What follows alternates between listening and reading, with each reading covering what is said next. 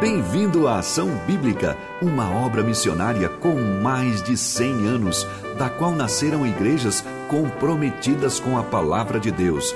Essa mesma palavra nos diz: Feliz o homem que me dá ouvidos.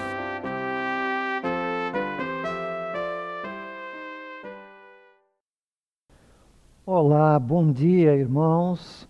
É uma alegria podermos estar aqui nesta manhã comemorando o vigésimo culto online desta igreja.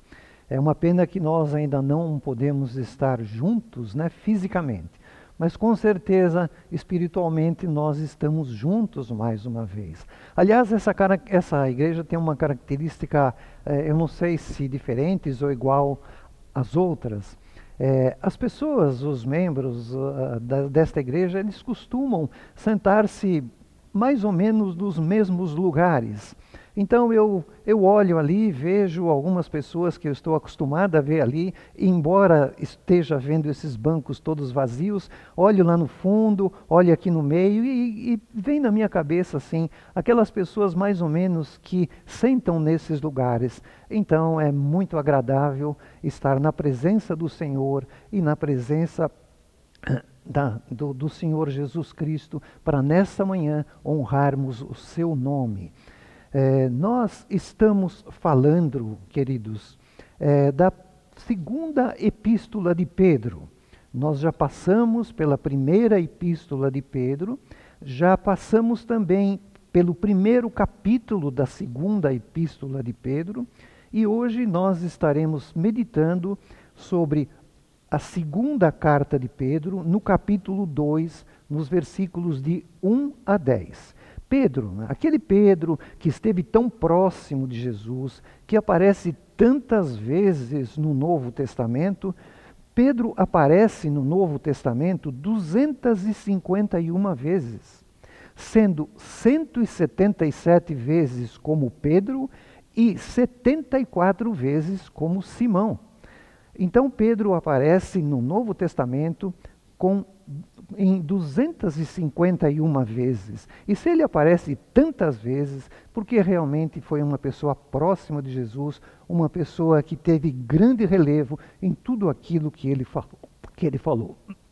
Vamos então uh, meditar sobre a segunda carta de Pedro, no capítulo 2, eh, não sem antes pedirmos a orientação do Senhor Jesus, do Senhor Deus, do Espírito Santo, para que possamos falar aquilo que seja da vontade dele e não as minhas palavras. Senhor Deus, nós estamos na Sua presença e nós queremos te agradecer mais uma vez por esta oportunidade que tu nos dá de abrirmos a Sua palavra, lermos, meditarmos sobre ela, Senhor Deus. Abra os corações, que eles possam ser receptivos àquilo que tu tens para a vida de cada um e a mim também, Senhor Deus que, que eu diga somente aquilo que seja da tua vontade, que nós possamos ser edificados na Sua palavra nesta manhã. Obrigado. Nós nos colocamos na Sua presença em nome do Senhor Jesus Cristo, o nosso único Salvador. Amém. Queridos, vamos então, no capítulo 2 da segunda carta de Pedro, ler alguns versículos. E eu vou começar pelo versículo 1. Eh, aqueles que quiserem acompanhar na Bíblia ou aqueles que quiserem ver o texto, eu vou ler eh, esse texto, então, o versículo 1 do capítulo 2. Estejam comigo, acompanhem comigo uh, esse texto, do versículo 1 do capítulo 2 da segunda epístola de Pedro.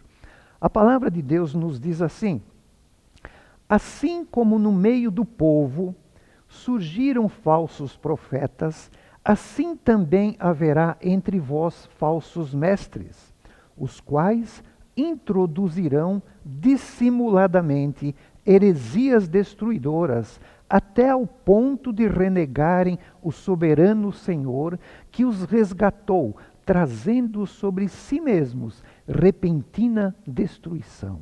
O nosso tema de hoje é o perigo dos falsos mestres e, por via de consequência, também o perigo das falsas doutrinas que é uma consequência dos falsos mestres.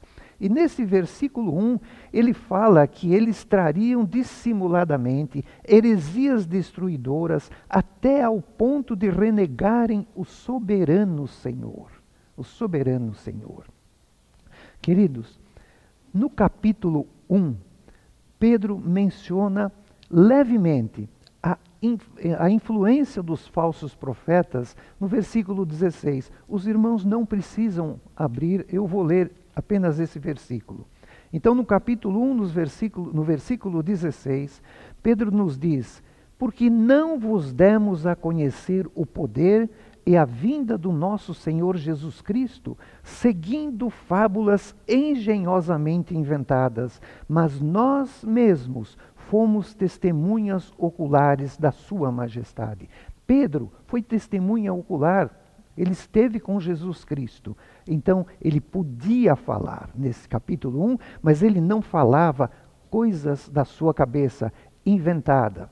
E naquela época, como hoje também, né, é, existem muitas coisas que são inventadas pelas pessoas. Então, naquela época, tinham histórias fabricadas que se opunham a Cristo e estavam é, circulando pela comunidade, comunidade cristã de uma forma geral. E Jesus disse aos seus discípulos, né, aquele grupo ali que tinha sido exilado, que eram forasteiros, que tinha saído de Jerusalém por causa da fé que eles demonstravam, eles estavam ali na Ásia Menor, mais ou menos onde é a Turquia, e Jesus dizia àqueles que estavam ali, e diz também para nós hoje, como em Mateus 7,15, ele dizia: Acautelai-vos dos falsos profetas, que se apresentam disfarçadas de ovelhas, mas por dentro eles são lobos vorazes. São lobos vorazes. Mateus 24 também fala isso no versículo 11, mas Marcos, nos versículos 13, 22 e 23, nos diz que aparecerão falsos profetas, operando sinais e prodígios para enganar, se possível, os próprios eleitos. Se possível, queridos, os próprios eleitos, aqueles que foram eleitos por Deus antes da fundação do mundo. E esses falsos profetas, eles gostariam até de tentar enganar esses falsos, eh, eh, esses próprios eleitos do Senhor Jesus. Então, uh, o perigo das falsas doutrinas é tão grande que o Espírito Santo usou o apóstolo Pedro, usou também Judas para falar sobre isso. E o perigo dessas falsas doutrinas, uh, Pedro também nos lembrava no capítulo 1, no, no, no, nos versículos do primeiro capítulo, ele nos lembrava que a nossa vida aqui está de passagem está de passagem. Eu me lembro de, de, que ele fez a analogia como se fosse do livro do Êxodo, saindo da terra prometida, passando aqui pela terra, por esse mundo de escravidão, com, em direção à terra prometida, a Nova Jerusalém, que é o nosso caminho. A nossa pátria celestial é lá, nós aqui estamos de passagem. Ele dizia também na primeira parte desse segundo capítulo que toda a revelação de Deus, e isso que ele fala, é confirmada pela palavra profética, inspirada pelo Espírito Santo. Toda palavra, queridos, é, toda a escritura é inspirada por Deus, útil para o ensino, para a repreensão, para a correção, para a educação na justiça. Então, tudo que está aqui foi inspirado pelo Espírito Santo. E Pedro tinha essa preocupação com o perigo dessas falsas doutrinas. Esses falsos mestres, então, eles eram eram e hoje também são, né, cristãos confessos, quer confessos, quer dizer, uh, uh, pensam que são cristãos. Todavia, eles ensinam deliberadamente, porque querem mentiras. Com qual objetivo? objetivo de promover uh, pessoas pessoais, promover ganhos financeiros. Eles são movidos muitas vezes pela idolatria, pelo dinheiro, e circulavam naquela época nas comunidades cristãs histórias que se opunham a Cristo, influenciados também pelo gnosticismo, que era uma, uma heresia na igreja primitiva, que trazia doutrinas diferentes daquela que era deixada por Cristo. Então, isso vem da palavra gnosis, né? saber, era um movimento dedicado a um conhecimento maior, um conhecimento profundo, né? um conhecimento, uma mistura da, da, da filosofia grega com a, a, a, filosofia da Babilônia, do Egito, enfim, era, era uma filosofia que não trazia a salvação pela fé, mas por um conhecimento muito maior de todas aquelas coisas ali da da filosofia grega. Então, o desenvolvimento desta heresia foi marcante na história e foi combatida pelos apóstolos. Então, esses falsos mestres, eles depreciavam a morte, depreciavam a ressurreição de Jesus Cristo. Eles falavam que Jesus não poderia ser homem e Deus, porque Deus bom não poderia se habitar num corpo mau. Pedro viu tudo isso e viu que tudo isso estava se tornando uma realidade. Uma realidade. Então, ele queria chamar atenção.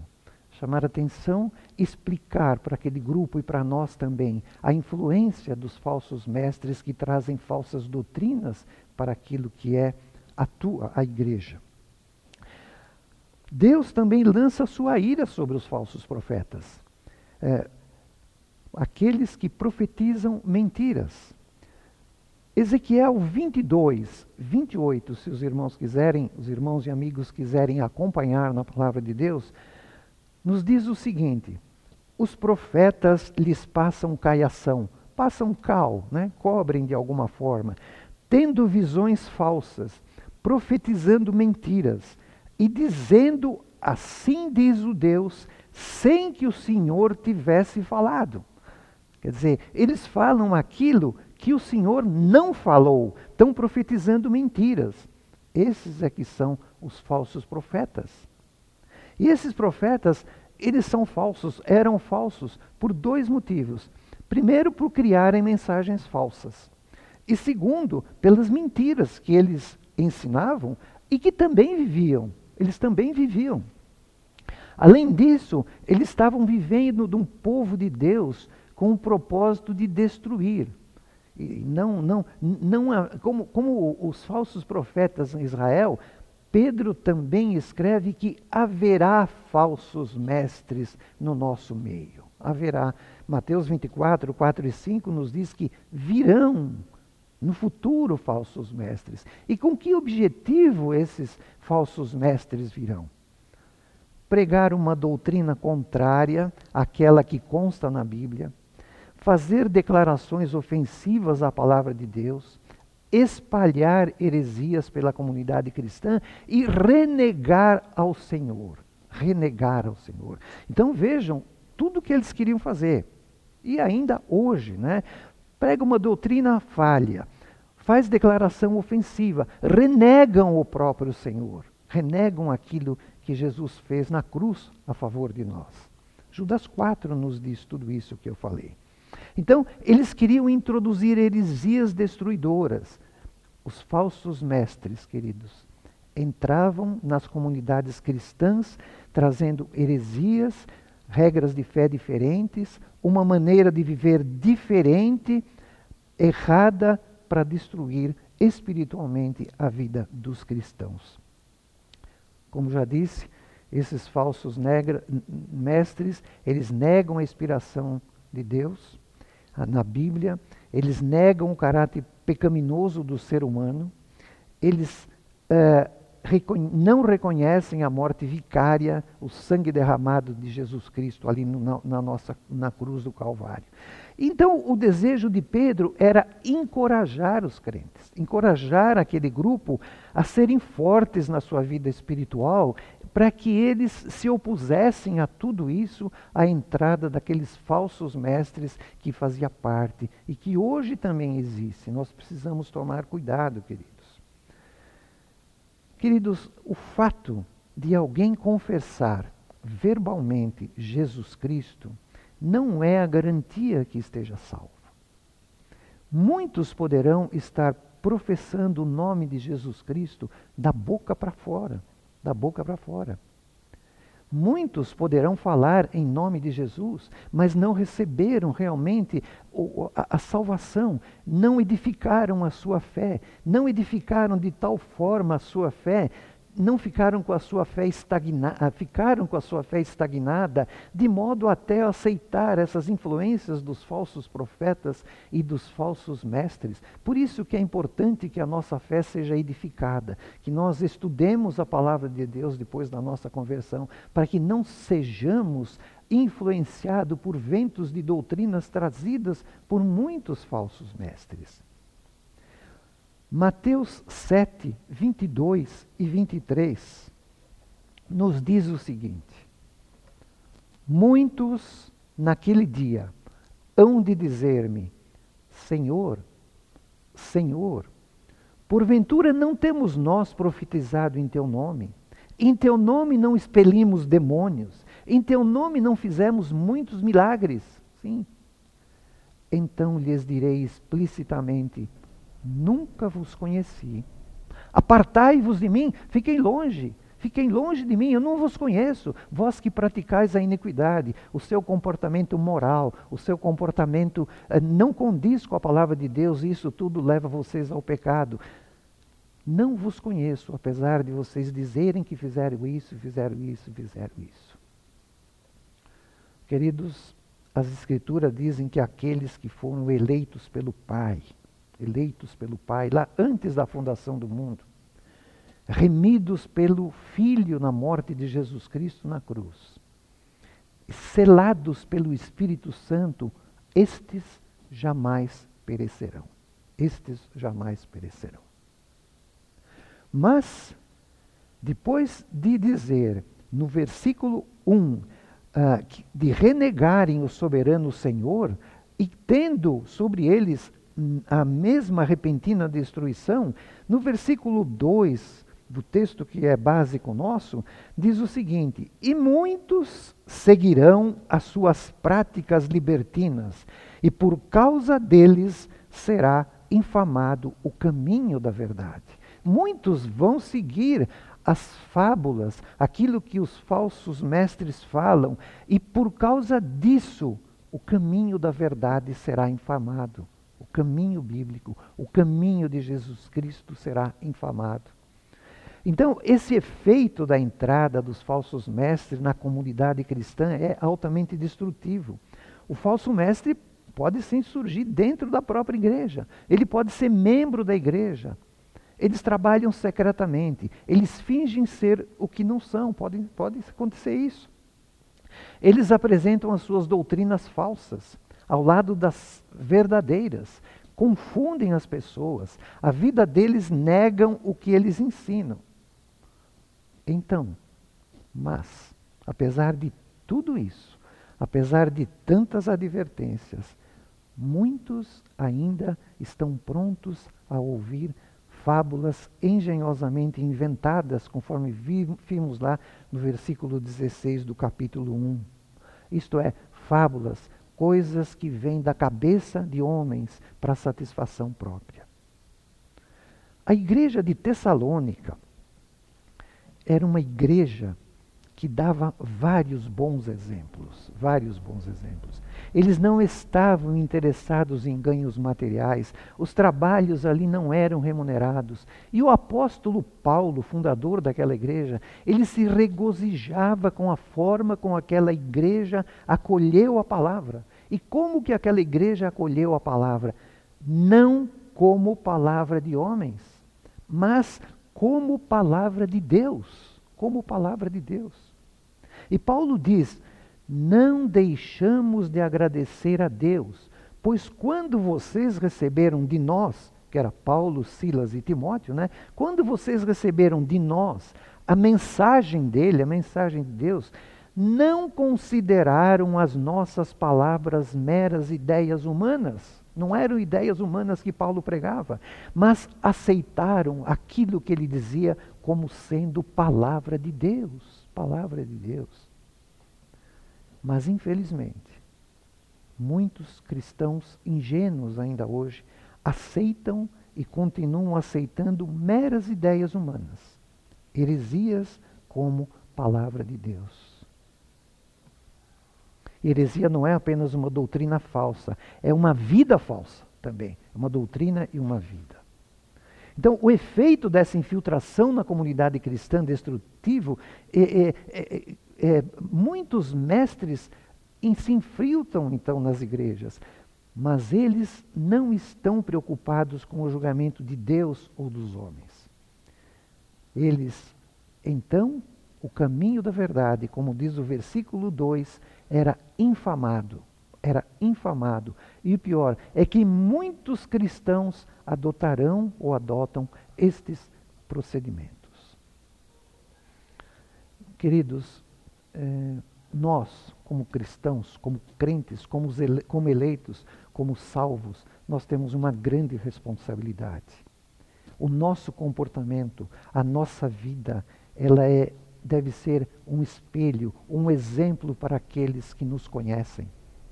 A nossa conduta, as nossas obras, a nossa maneira de falar, as palavras são constantemente avaliadas. Eu tenho muitos amigos fora da igreja, muitos não.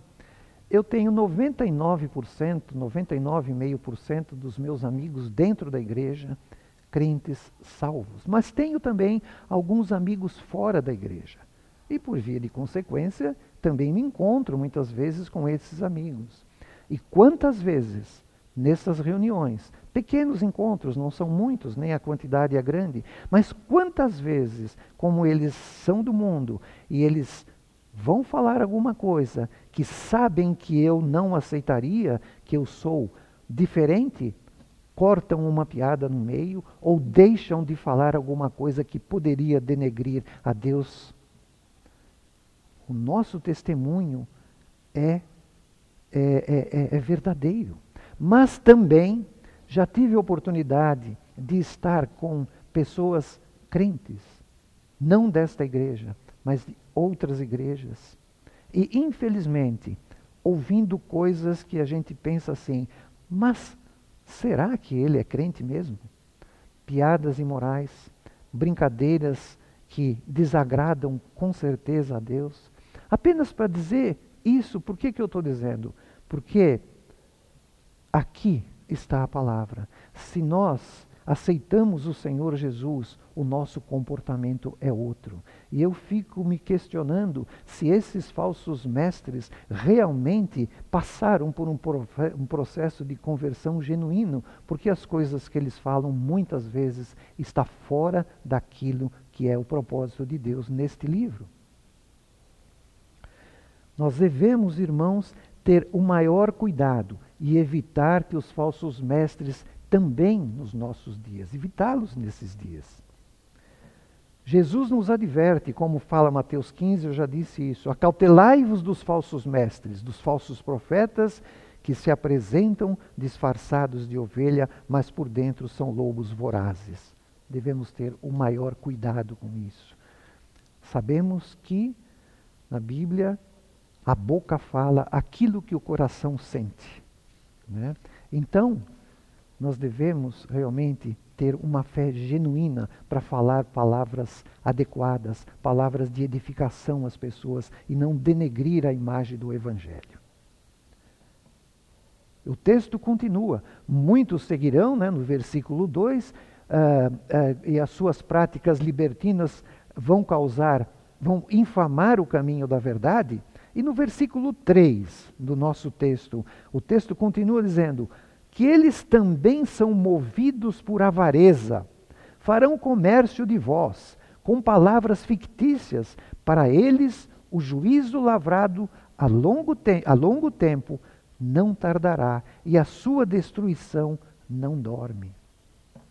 Então, além das heresias, além do pouco caso, ainda são avarentos avarentos. Isto é, tem muito amor ao dinheiro. Então, a avareza é um dos propósitos dos falsos mestres. Eles estavam, estão também, né, mais interessados nos bens das pessoas do que na própria salvação deles. Eles são falsos mestres que se alimentam a si mesmos. Eu sugiro que quando os irmãos tiverem tempo, os amigos tiverem. É, leiam o capítulo 34 de Ezequiel, que fala dos pastores de Israel que se apacentavam a si mesmos. Né? Então, hoje, o interesse dos falsos mestres é pelo dinheiro dos cristãos. Sempre estarão querendo mais. São mestres da ganância, são exploradores, são, são, é, é, não, não são pastores do rebanho. Eles tratam como se fosse uma mercadoria. A hora que a mercadoria acabar, você será totalmente esquecido. Totalmente esquecido. O apóstolo Paulo também nos adverte que os falsos mestres vão explorar a comunidade cristã com heresias inventadas que os cristãos podem acreditar como sendo do evangelho. Mas Paulo escreve: porque nós, ele dizia, não estamos como tantos outros mercadejando a palavra de Deus. Paulo não mercadejava, ele não vendia a palavra de Deus. Está em 2 Coríntios 2,17.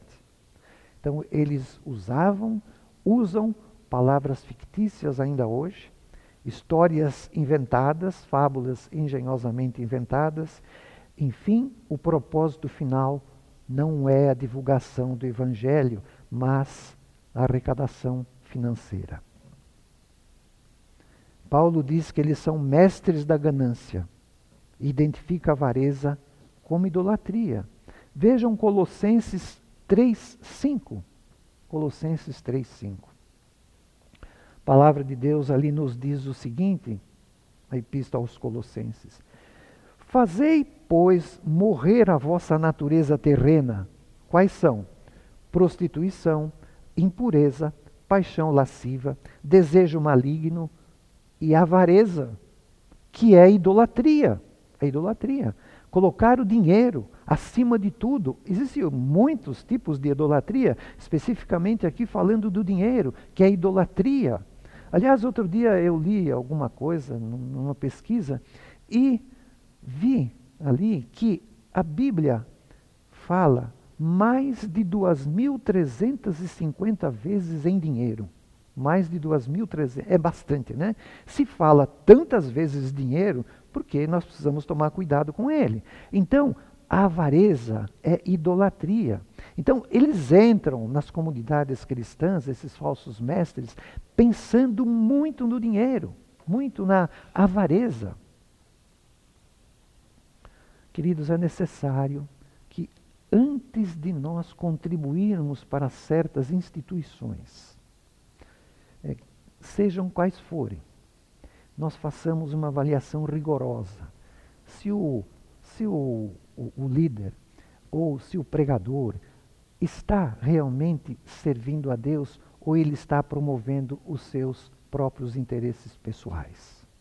Evidentemente que quando nós fazemos uma doação, como uns aos outros, no nosso meio, a responsabilidade nossa, nós estamos cumprindo, nós estamos fazendo aquilo que Deus nos mandou, ajudar uns aos outros. Então, a responsabilidade da aplicação do valor daquela pessoa que está administrando isso, se ela fizer o uso errado, ela vai prestar contas a Deus. Mas, se nós pudermos unir as duas coisas, darmos, fazermos a nossa oferta para quem a gente tem certeza que vai administrar o bem, aquele fundo, aquele dinheiro, é muito importante. É muito importante. Deus está no controle de todas as coisas com esses falsos profetas. E ele já determinou o juízo e a destruição deles. E isso há muito tempo, muito tempo. Lá no Antigo Testamento. Vamos ler Deuteronômio 13, de 1 a 5. Deuteronômio 13, de 1 a 5. A palavra de Deus nos diz nesse trecho do Antigo Testamento. Quando o profeta ou sonhador se levantar no meio de ti e te anunciar um sinal ou prodígio, e suceder o tal sinal, o prodígio, de que te houver falado, e disser: Vamos após outros deuses que não conheceste e sirvamo-los. Não ouvirás as palavras desse profeta ou sonhador, Porquanto o Senhor vosso Deus vos prova, para saber se amais o Senhor vosso Deus de todo o vosso coração, de toda a vossa alma. Andareis após o Senhor vosso Deus, e a Ele temereis. Guardareis os seus mandamentos, ouvireis a, ouvireis a sua voz, a Ele servireis, e a Ele vos achegareis. Este profeta ou sonhador será morto pois pregou rebeldia contra o Senhor vosso Deus, que vos tirou da terra do Egito e vos resgatou da casa da servidão, para vos apartar do caminho de que vos ordenou o Senhor vosso Deus, para andardes nele. Assim eliminarás o mal do meio de ti. Então, eh, se, se um profeta chega e diz: Olha, veja tais, tais, tais sinais que foram feitos, mas me acompanhe para ir ver os outros deuses que vocês não conhecem. É um teste de Deus para você, não faça isso. O verdadeiro Deus é aquele que tirou as pessoas, que tirou aquele povo do Egito e que aquele que resgatou-os da casa da servidão, tirou daquele caminho indo para a terra prometida. Esse é o verdadeiro Deus. Esse falso profeta será morto. Judas 4 também nos diz: Pois certos indivíduos se introduziram com dissimulação, os quais, desde muito, foram antecipadamente pronunciados para essa condenação, homens ímpios que transformam em libertinagem a graça do nosso Deus e negam o nosso único soberano e Senhor Jesus Cristo. Esses negam, esses falsos profetas negam o soberano Senhor. Esse pessoal está como se estivesse no corredor, corredor da morte, né? fazendo as suas defesas, tudo isso, mas um dia haverá o veredicto, que é uma linguagem de tribunal, né? Um dia eles serão julgados. Seguindo o nosso texto agora, Pedro, ele nos traz três exemplos do Velho Testamento, né, para nos dizer para provar que esses falsos mestres serão destruídos. Então o texto continua nos versículos 4, 5 e 6. Vamos ler o versículo 4. Ora, se Deus não poupou a anjos quando pecaram, antes precipitando-os no inferno, os entregou a abismo de trevas, reservando-os para o juízo. Queridos, nós não temos tempo para fazer aqui um estudo sobre a doutrina dos anjos, angelologia, sobre o diabo, tudo isso. Mas sabemos que os anjos não são eternos, porque eles foram criados por Deus. Eles não são eternos. E aquele que foi criado, que era um anjo de luz, foi criado perfeito, em beleza, em sabedoria, que era o querubim da guarda, era o protetor, ele deixou a sua humildade de lado. Ele ficou orgulhoso. Ele queria ser igual a Deus. Ele queria ser superior a Deus.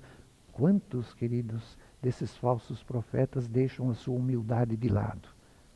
Deixam e se tornam orgulhosos daquilo que fazem.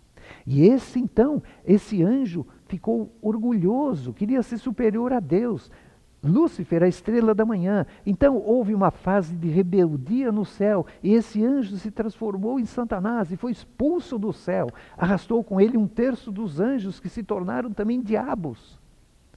Isso está em Apocalipse 12. Então muitos anjos seguiram a Satanás e também caíram em pecado. E antes, né, de Satanás tentar Adão e Eva. E Pedro escreve que Deus enviou estes anjos aqui para o inferno, o lugar chamado Tártaro, que é o mais profundo abismo do mundo inferior. E eles continuam lá, aguardando o julgamento até o dia do julgamento final. Eles não vão ser soltos. Se Deus não poupou aqueles que ele criou, os anjos, vão, vai poupar aquele aqueles falsos mestres que querem enganar até os próprios eleitos, ele lançou esses anjos no inferno. O versículo 5 continua: E não poupou o mundo antigo, mas preservou a Noé, pregador da justiça, e mais sete pessoas, quando fez vir o dilúvio sobre o mundo dos ímpios. Se no primeiro exemplo Pedro fala da ira de Deus, ali, sobre os anjos, nesse segundo exemplo é revelada a ira de Deus, mas também a proteção a uma família, a família de Noé. Então, Pedro usa aqui o dilúvio para retratar a desobediência também dos perversos e acabou com tudo. Deus acabou com tudo. O dilúvio, o dilúvio foi um juízo, né? Deus julgou toda aquela geração perversa, inundando a terra. Mas Pedro, ele, uh, Noé, ele era considerado o pregador da justiça. O pregador da justiça. Gênesis 11, 6 nos diz que a terra era corrompida. E Jesus compara os dias da, antes da sua volta aos tempos que Noé estava construindo a sua arca. Jesus compara. Vejam Mateus 24, de 37 a 39. A palavra nos diz: Pois assim como foi nos dias de Noé, também será a vinda do Filho do Homem. Porquanto, assim como nos dias anteriores ao dilúvio, comiam e bebiam, casavam-se, davam-se em casamento, até o dia em que Noé entrou na arca. E não o perceberam, senão quando veio o dilúvio e os levou a todos. Assim será também a vinda do Filho do Homem. Então, Noé construiu uma embarcação em terra seca durante 120 anos, era chincalhado, era gozado. Imagina que nunca choveu, vai chover agora, você está construindo uma arca. Queridos, em muitos aspectos nós vemos aí um paralelo com os tempos atuais. Né? Todos os dias, assaltos, crimes, latrocínios, feminicídios, corrupção, imoralidade em todas as áreas, doenças, tudo isso fruto do pecado do homem, lá desde o livro de Gênesis, quando houve a queda do homem. Né? Tudo isso. Mas Deus continua oferecendo a oportunidade, como Noé que pregou 120 anos. Ele era o pregador da justiça, ele construiu uma arca, exortou o povo. Deus continua dando oportunidade de arrependimento. Arrependimento. Jesus veio para isso. Ele levou os nossos pecados. Mas Deus está dando ainda oportunidade. Até quando? Não sabemos. Pode ser até hoje, até daqui a pouco, até amanhã, até daqui a alguns minutos. Cristo pode voltar a qualquer momento. Além da destruição, Pedro destaca a proteção de Noé e a sua família. Né? Daqueles que foram poupados, Noé foi o oitavo, né? e os outros sete, a esposa, os filhos né, deles. Deus poupou essas vidas porque eram retas aos seus olhos. Retas. E se Deus não poupou o mundo antigo nos dias de Noé, nem os anjos mandou para o inferno, né? vamos esperar que ele esteja poupando os falsos profetas de hoje também? E vem o versículo 6, que é a última, a última, uh, última parte do Velho Testamento que Pedro se refere. Sodoma e Gomorra. O versículo 6 ele diz: e reduzindo a cinzas as cidades de Sodoma e Gomorra, ordenou-as à ruína completa, tendo-as posto como exemplo a quantos venham a viver impiamente. Mais um exemplo. Depois da devastação do dilúvio, Pedro se volta para a destruição das duas cidades pelo fogo, né? Pedro menciona Sodoma e Gomorra, que eram as principais, mas teve outras também, Adimá, Zebuim, Zoar, né? Mas Sodoma e Gomorra eram as mais importantes, as mais conhecidas pelas suas perversidades, né? especialmente imoralidades sexuais, tudo aquilo que a gente sabe. O pecado era tal que Deus determinou a destruição de toda aquela planície, de toda aquela planície. Deus destruiu todos os seres viventes na planície do Jordão, com fogo e sal. E o versículo 7 nos diz: destruiu tudo, mas o versículo 7 nos diz: e livrou o justo Ló afligido pelo procedimento libertino daqueles insubordinados. E no versículo 8 ele diz assim: Porque este justo Ló, pelo que via e ouvia, quando habitava entre eles, atormentava sua alma justa cada dia por causa das obras iníquas daqueles que estavam ali. Ele ficou atormentado com aquilo. E Pedro já havia anunciado, então, o livramento de Noé na sua família, e agora ele fala de Ló. Deus protegeu Noé e livrou Ló, o seu sobrinho.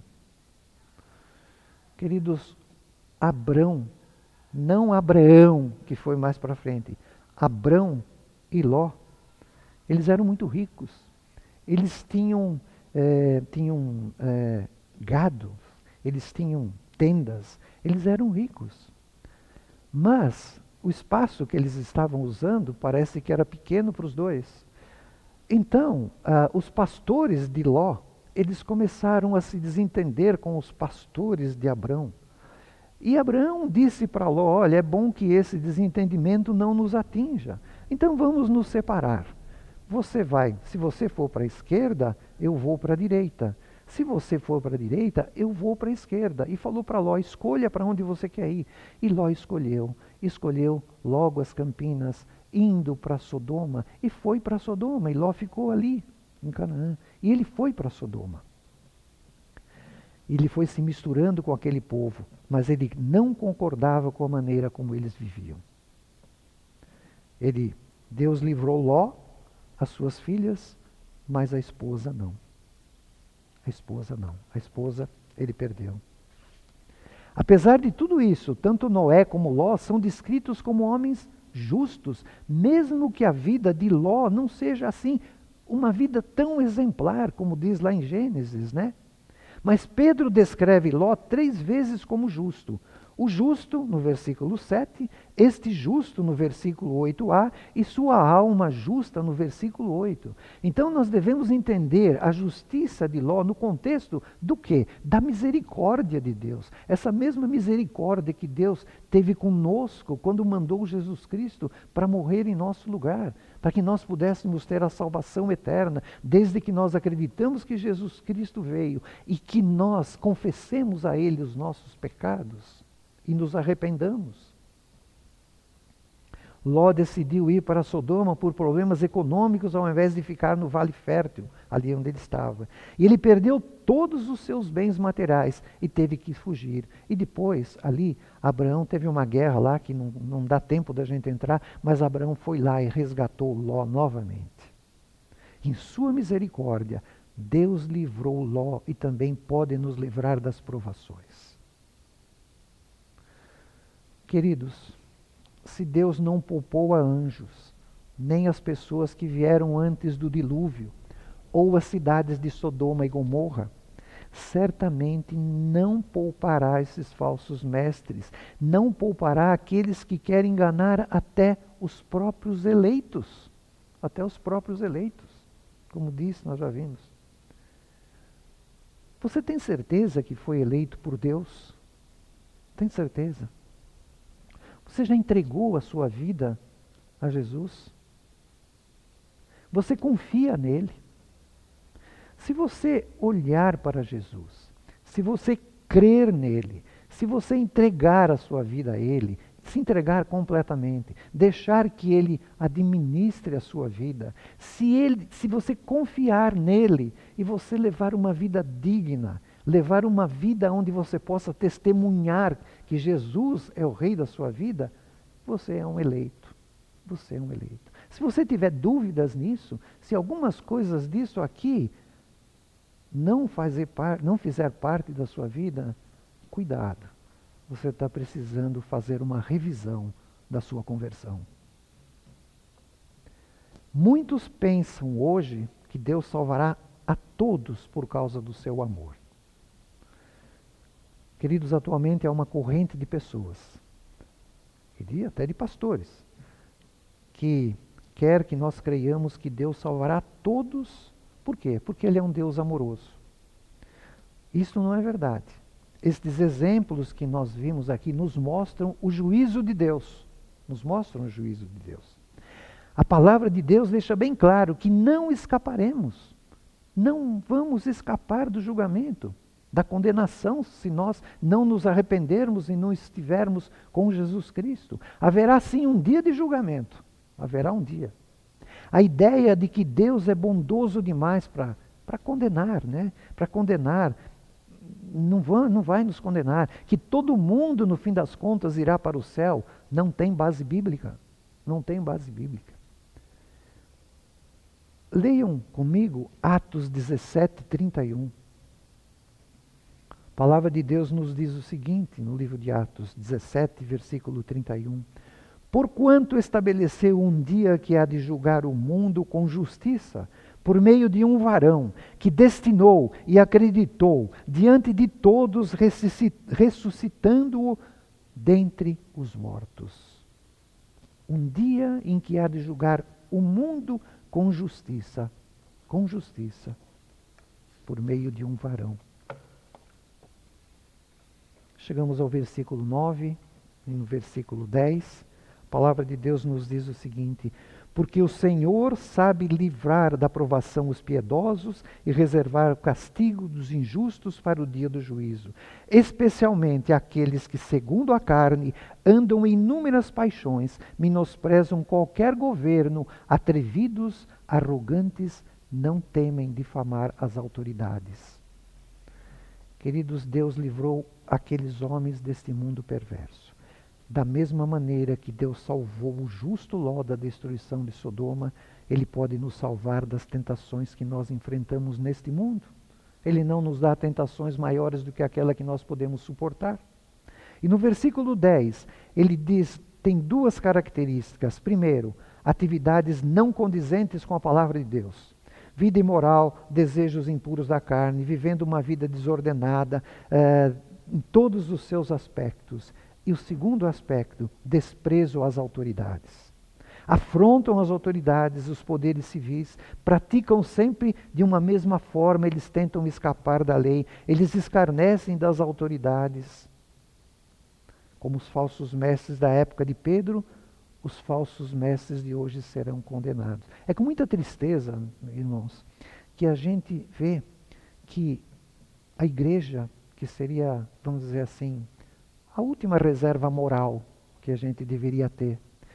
Mas é muito triste a gente tomar conhecimento e ler que há igrejas que estão promovendo evasão de divisas, igrejas que estão, que estão lavando dinheiro com transações imobiliárias irregulares, que estão deixando de pagar aluguel e estão sendo despejadas, que estão vendendo vários produtos que acham que vai abençoar e as pessoas se sentem abençoadas por, por, por produtos ridículos. Ridículos. É triste.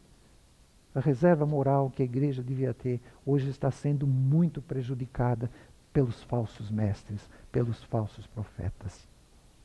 Mas o dia do juízo virá. E Deus não considerará inocentes aqueles que deliberadamente vivem no erro de propósito.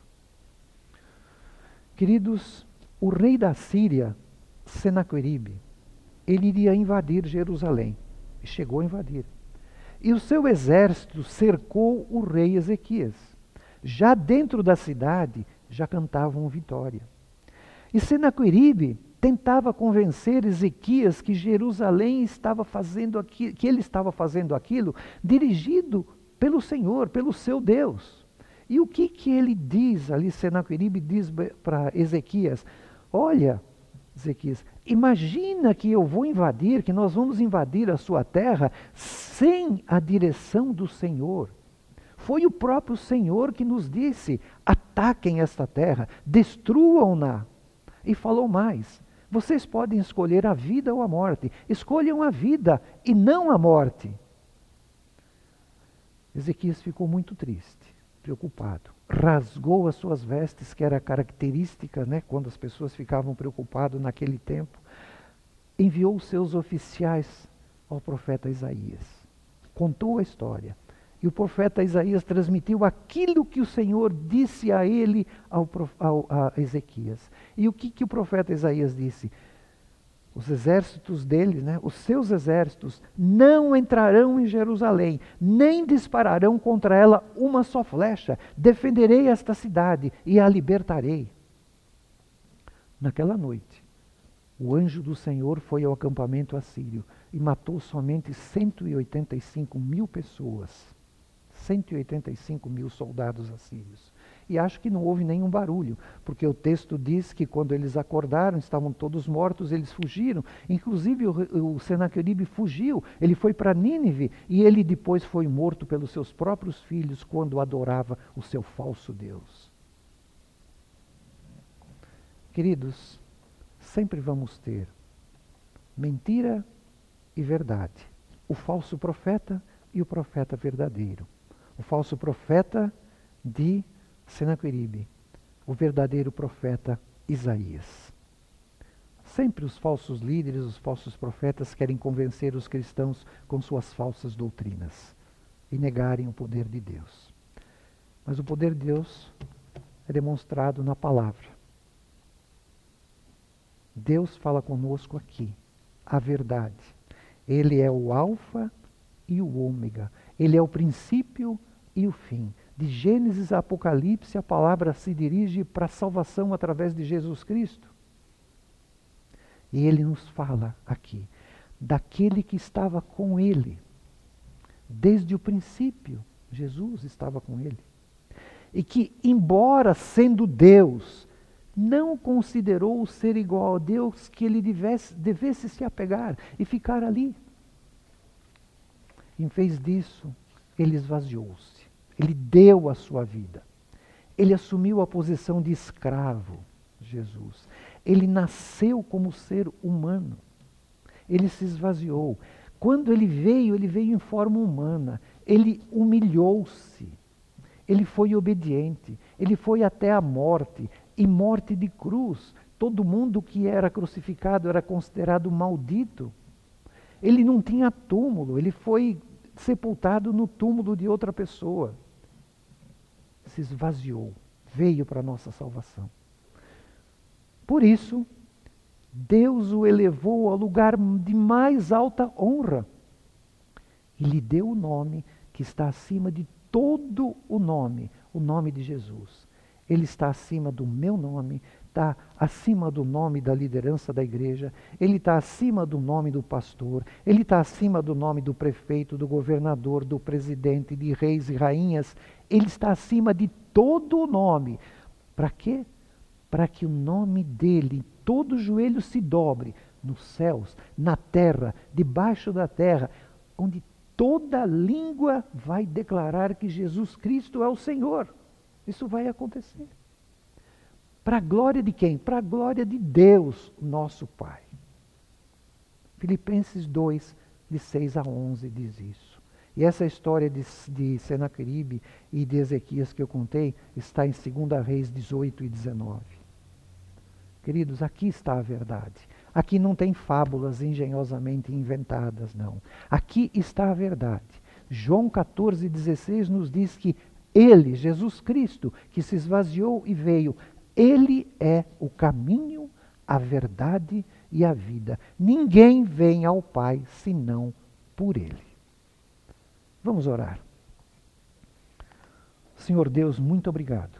Muito obrigado porque nós temos mais, nós tivemos mais um tempo meditando sobre a sua palavra. Querido Deus, nós sabemos que há tanta influência hoje de falsos mestres, de gananciosos, denegrindo a sua imagem, falando coisas que o Senhor não disse. Nos livre disso, Senhor Deus. Nos dê a sabedoria. Nos dê a sabedoria de saber discernir aquilo que é verdade daquilo que não é verdade. Daquilo que é dito pelo, por Senhor Deus verdadeiro e daquilo que é inventado por pessoas que falam que o Senhor disse coisas que o Senhor não disse. Senhor Deus, obrigado por mais este momento que nós pudemos passar juntos. Graças te damos por isso, Senhor Deus. Muito obrigado.